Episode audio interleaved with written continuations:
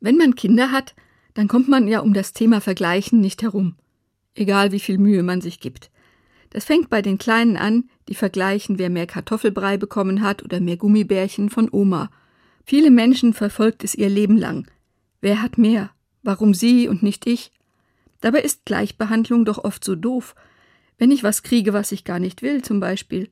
Das Kind, das keine Gummibärchen mag, aber trotzdem einen Aufstand macht, weil es eben ungerecht ist, weniger zu bekommen.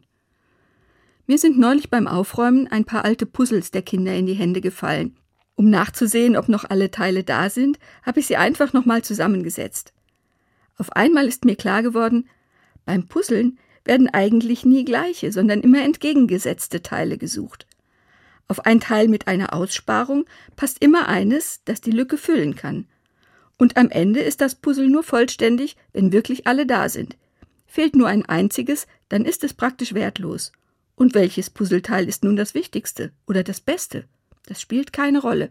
Ich finde, das ist ein gutes Bild, um aus dem ewigen Vergleichen herauszukommen. Und es passt eigentlich viel besser.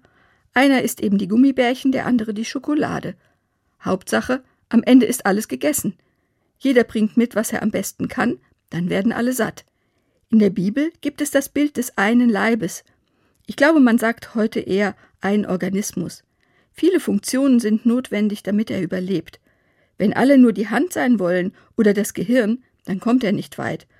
Und das passt auf Familien, Gesellschaften und die ganze Welt. Wenn es nur einem schlecht geht, dann leidet der ganze Organismus. Aber wenn es allen gut geht und sie sich sinnvoll ergänzen, dann blüht auch das Ganze auf.